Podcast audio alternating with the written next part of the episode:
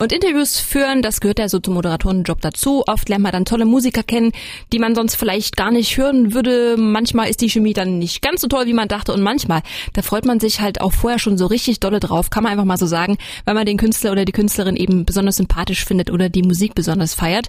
Bei Antje Schomacker zum Beispiel ging es mir so. Sie ist Singer-Songwriterin, hat bisher ein Album draußen und hat jetzt eine ganz neue Single am Start. Verschwendete Zeit heißt sie, habt ihr vielleicht auch schon hier im Popkult gehört in den letzten Wochen.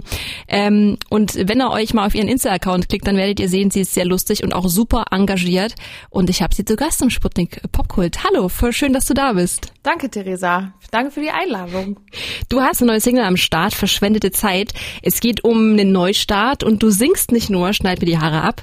Du hast das wirklich gemacht. Und falls jemand jetzt Antje nicht kennt oder die nicht vor Augen hat, sie hatte wirklich bis vor kurzem ganz, ganz, ganz lange Haare bis zum Po und jetzt sind sie relativ kurz, so knapp über die Ohren. Jetzt erstmal, wie fühlt sich's an? Es fühlt sich super an. Also wirklich, es, ähm, als wäre ich jetzt der Mensch äußerlich, der ich auch innerlich die ganze Zeit war. Also es ist irgendwie ein Top-Gefühl. Kann ich nur empfehlen. Wow, das ist krass. Ich finde, es steht hier super, super gut. Aber das ist halt schon für eine Frau gerade so Haare. Also ich habe auch lange Haare, nicht so lang. Aber die Vorstellung, die so kurz zu schneiden, das ist für mich, da kriege ich Schweißausbrüche. Ja, ich äh, hat mich da aber schon sehr früh dran, äh, also ich hatte diesen Gedanken schon sehr lange und der konnte ja. so wachsen. Und äh, ich habe die Single im Januar geschrieben und durch Corona konnten wir kein Video drehen und so und deswegen mhm. haben wir einfach ein bisschen abgewartet. Daher hatte ich sehr lange schon, wusste ich, dass das passiert und als es dann passierte, nachts um zwölf während des Videodrehs war ich so voll ready und war so, okay, ab damit.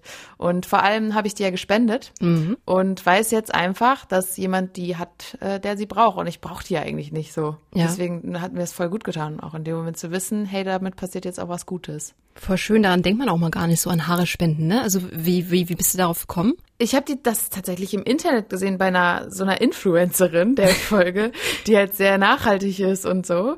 Und die hat es gemacht in Österreich an die Haarspender, so ein Verein. Mhm. Dann dadurch habe ich erst erfahren, dass man das machen kann. Dann dachte ich so, wow, ich habe Haare bis zum Po, ich brauche die nicht. Andere Leute haben eine Krankheit und äh, ja. brauchen das natürlich auch dann so für ihr eigenes Selbstbewusstsein und ja. ne, um das besser zu verarbeiten. Eine Echthaarperücke kostet einen Haufen Kohle und wenn du das dahin spendest, dann äh, genau nimmst du diesen Menschen halt auch irgendwo was ab. Und dann dachte ich, hey, das mache ich auch und äh, habe dann halt noch so ein bisschen abgewartet, um das halt dann auch so, im, weil ich den Song halt dann auch hatte, mhm. dachte ich, hey, das verbinden wir einfach.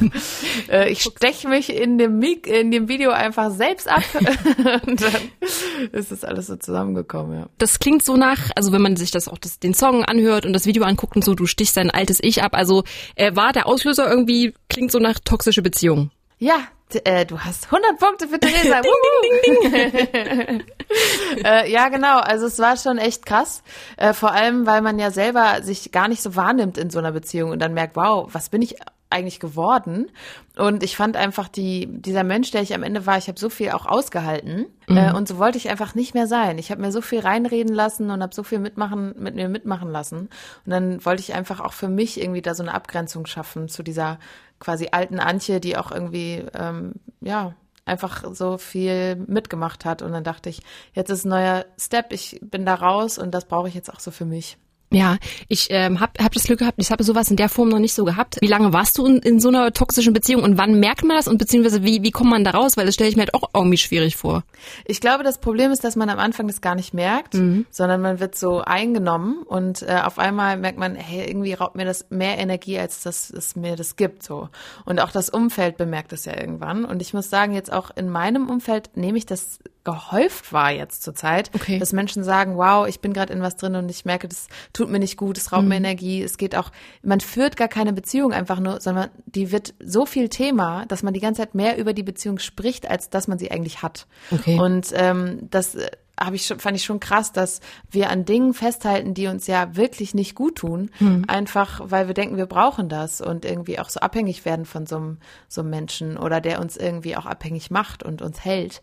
Und ähm, ich glaube, dass vor allem Mitgefühl einem immer so bei so Menschen hält. Mhm. Und ähm, ja, ich äh, also erlebe das gerade viel irgendwie, dass, dass Leute sowas erleben oder auch so Narzissmus, das darf man ja nicht so direkt definieren. Ich bin jetzt keine Therapeutin, mhm. aber dass äh, so Menschen halt einen so einwickeln durch ihr Sein Und ähm, ja, das ist schon auch ein Akt, dann da rauszukommen, erstmal Ja. auch für sich das so zu benennen. Und genau. Aber das Gefühl, Leute, ich kann es nur sagen, verschwendete Zeit ist so ein Song, den habe ich vor allem für mich geschrieben, um so mit Mittelfinger hoch durch meine Wohnung zu tanzen und zu sagen, yo, ich bin jetzt wieder alleine und es ist gut und ich bin für mich wieder und ich habe das für mich entschieden und das ist ein ganz tolles Gefühl. Wir haben jetzt so viel über den Song geredet, wir spielen ihn jetzt einfach mal. Antje Schumacher, hier im Sputnik Popkult mit Verschwendete Zeit. Am Anfang hatte ich noch Schmetterlinge.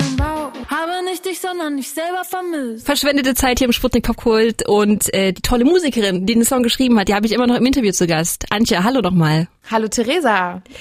Du hast äh, zu diesem Song, zum Musikvideo, so ein Making-Office rausgebracht in Teilen. Du machst es spannend auf Instagram zum Beispiel. Das ist ja gerade so, habe ich mitbekommen, so der heiße Shit, dass man so ein bisschen so ein bisschen erklärt und so Making-Offs macht. Äh, war das für dich von Anfang an klar oder kam das irgendwie so zufällig, diese Idee? Das kam zufällig, weil die Amelie, ähm, die das gemacht hat, einfach Bock hatte, das zu begleiten. Ich lass voll gerne hinter die Kulissen schauen und finde das ja auch selber immer spannend. Vor allem ist es halt lustig. Ich finde es einfach lustig. Guck mir da gern zu. Ich muss gerade lachen, weil ich gerade denke, wie du da liegst und die Autotür wieder zugeht. ja, ja, ich musste, ich hatte ja Handschellen an Ach so, oh Gott. und habe die Tür von innen selber mit meinem Kopf so aufgedrückt. Und ich habe sie einfach einmal mit zu doller Wucht und ich hatte ja die Hä- Hände hinterm Rücken und konnte nichts machen und habe nur die Tür so zurückkommen sehen und dachte nur, oh shit. In dem Moment hat's dann schon geknallt. Äh, das äh, tut mir leid, aber ich hoffe, es ist keine Beule geworden, aber es sieht auf jeden Fall lustig aus. Nee, es war alles gut. Äh, das ist ja auch musikalisch, hast du dich auch so ein bisschen neu erfunden, wenn man das mal so sagen äh, kann. Er hat auch so ein bisschen so 80er Jahre Vibes. Ähm, das machen ja jetzt auch einige. Ich find's super. Was verbindest du denn so mit der 80er Jahre Mucke? Weil du bist ja eigentlich ein Kind der 90er. Genau, ich bin eigentlich viel zu spät geboren, aber ich mochte die Soundwelt einfach immer total gerne und hatte dann, nachdem ich mich getrennt habe und nach Berlin gezogen bin, habe ich so meinen Laptop aufgemacht und irgendwie so die äh, alten Skizzen mal rausgesucht, die ich immer noch so habe. Also ich produziere gerne vor und probiere so ein bisschen rum und da waren halt überall so Juno, also so Synthesizer und sowas drin.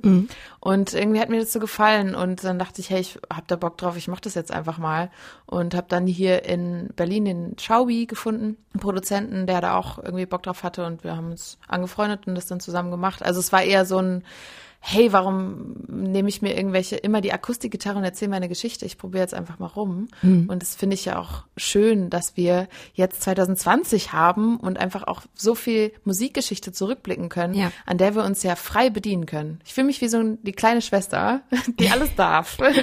und das ist halt voll geil. Ja, auch deswegen. gut. Arbeitest du auch gerade an einem Album, ohne jetzt irgendwie Druck auszuüben oder so? Äh, ja, ich mache jetzt erstmal eine EP, dachte Ja, ich. ja, okay. Im, äh, Herbst. Und das Album kommt dann im Frühjahr. Also wahrscheinlich. Mal gucken. Also ich will mir jetzt keinen Druck machen, genau. Mhm, Sondern erstmal halt so eine EP und ähm, ja, und dann kommt das Album nächstes Jahr. Aber ich finde immer, gute Dinge brauchen Zeit. Deswegen Absolut. ganz Ähm, entspannt. Und, und meinst du, also so vom Gefühl, weil du sagst, das hat dich jetzt so gut angefühlt, so mit diesem neuen Stil, dass das dann auch äh, so ein bisschen alles so in dem Stil wie die Single sein wird, musikalisch, oder lässt du das einfach auf dich zukommen? Auf jeden Fall, wir arbeiten jetzt gerade schon dran. Also es kommt jetzt auch bald Neues und es wird auf alles in diese Richtung gehen. cool. Einfach, ja. Ja, es macht so Bock. Und ich habe so Bock, euch das auch zu zeigen. Ja, Das wir ist haben auch einfach Bock. toll. ich freue mich. Ähm, wie waren denn für dich, kann sein, dass jetzt die gleiche Antwort kommt wie, wie von allen Musikern, denen ich diese Frage stelle. Ich stelle es trotzdem. Wie waren denn für dich so die letzten Monate in der Isolation oder war für dich, war es für dich überhaupt anders? Am Anfang war es sehr schwer in der Isolation, vor allem weil ähm, alle anderen nach außen hin so kreativ waren auf Social Media. Und ich dachte, ach du Heiliger, jetzt muss ich hier irgendwie Songs schreiben und noch so eine Session machen mit allen und dann muss ich noch so ein Shared Screen und äh, und ähm, da war ich maßlos überfordert und das hat sehr viel Stress auf mich also ausgeübt. Und dann habe ich aber ähm, relativ schnell so ein Streaming-Konzert mitgemacht, wo ich gemerkt habe, ach krass, den Menschen zu Hause hilft es, so einen Termin zu haben. Ich glaube, was ja auch dann weggebrochen ist, ist so Struktur, Ja. was ja vor allem für Menschen mit ähm, psychischen Krankheiten schwierig war. Ja. Und wenn du dann sagst, so, ich spiele Sonntag um 8 Uhr für euch, dann war das so ein Ah, da, da habe ich was vor. Und das fand ich voll schön, dann zu merken, ach krass, ich als Musikerin kann jetzt hier wirklich auch Leuten helfen. Und dann habe ich mit dem, mit dem Bruckners, den, ähm, die sind ja auch ganz tolle Musiker. Ja. Und ähm, mit denen habe ich das Social Sofa Festival gegründet. Und da haben wir dann ähm, verschiedene Freunde angerufen und Freundinnen und halt dreimal so eine Runde gemacht und haben insgesamt 60.000 Euro gesammelt für die Geflüchteten Wow. an den EU-Außengrenzen. Und ähm, da habe ich gemerkt, krass, diese Corona-Krise kann auch eine Chance sein. Wir Ja. haben uns halt solidarisiert, zusammengetan und Spenden gesammelt. Das hätten wir halt ohne das alles nicht gemacht. Ja. Deswegen habe ich mir einfach selber eine Aufgabe geschaffen und dann war irgendwie alles doch besser. Ja. Ich würde gerne noch, wir spielen noch einen Song von dir. Ich habe mir einen ausgesucht, weil ich den schön finde, Gotham City. Weil Oh, ich, cool. weil ich bin, äh, ich bin großer Batman-Fan, generell Superhelden-Fan, aber Batman ist eigentlich so mein, mit mein Favorite und deswegen äh, mag ich den Song und ich finde diese Zeile so schön. Du bist nicht Batman und ich nicht Gotham City. Ich glaube, ich komme gut ohne dich klar. Finde ich super geil. Äh, Geil. was ist die Story zum Song? Bist du auch irgendwie, stehst du auf Batman oder? ja, ich bin auch riesen Superhelden-Fan. Ah, cool. Ich habe auch alle DC-Comics und Marvel-Filme Sehr durchgeguckt. geil. Und ich fand einfach so diese Abhängigkeit zwischen Batman und Gotham City total spannend, weil Batman ja immer Gotham City retten muss und Gotham City gerettet werden muss. Ja. Also eigentlich sind die ja total abhängig Ja. voneinander. Und ich habe das da eigentlich als Bild genommen, um zu sagen so, ey, ich brauche keinen, ich bin nicht Gotham City, ich kann mich selber retten und äh, du bist nicht Batman, du musst auch mich äh, nicht auf Mhm. mich aufpassen so. Und das wollte ich damit eigentlich sagen. So starke Menschen, Ich- alleinstehend. Ja. Okay, dann spielen wir diesen wunderbaren Song Gotham City mit Sputnik Kult von Antje Schomaker und ich danke dir ganz doll, dass du da warst. Danke, ich koche mir jetzt ein paar Pasta und ich wünsche dir auch noch einen ganz tollen Tag. Danke, Danke, dir auch. Therese. Du fragst mich, ob du bleiben sollst und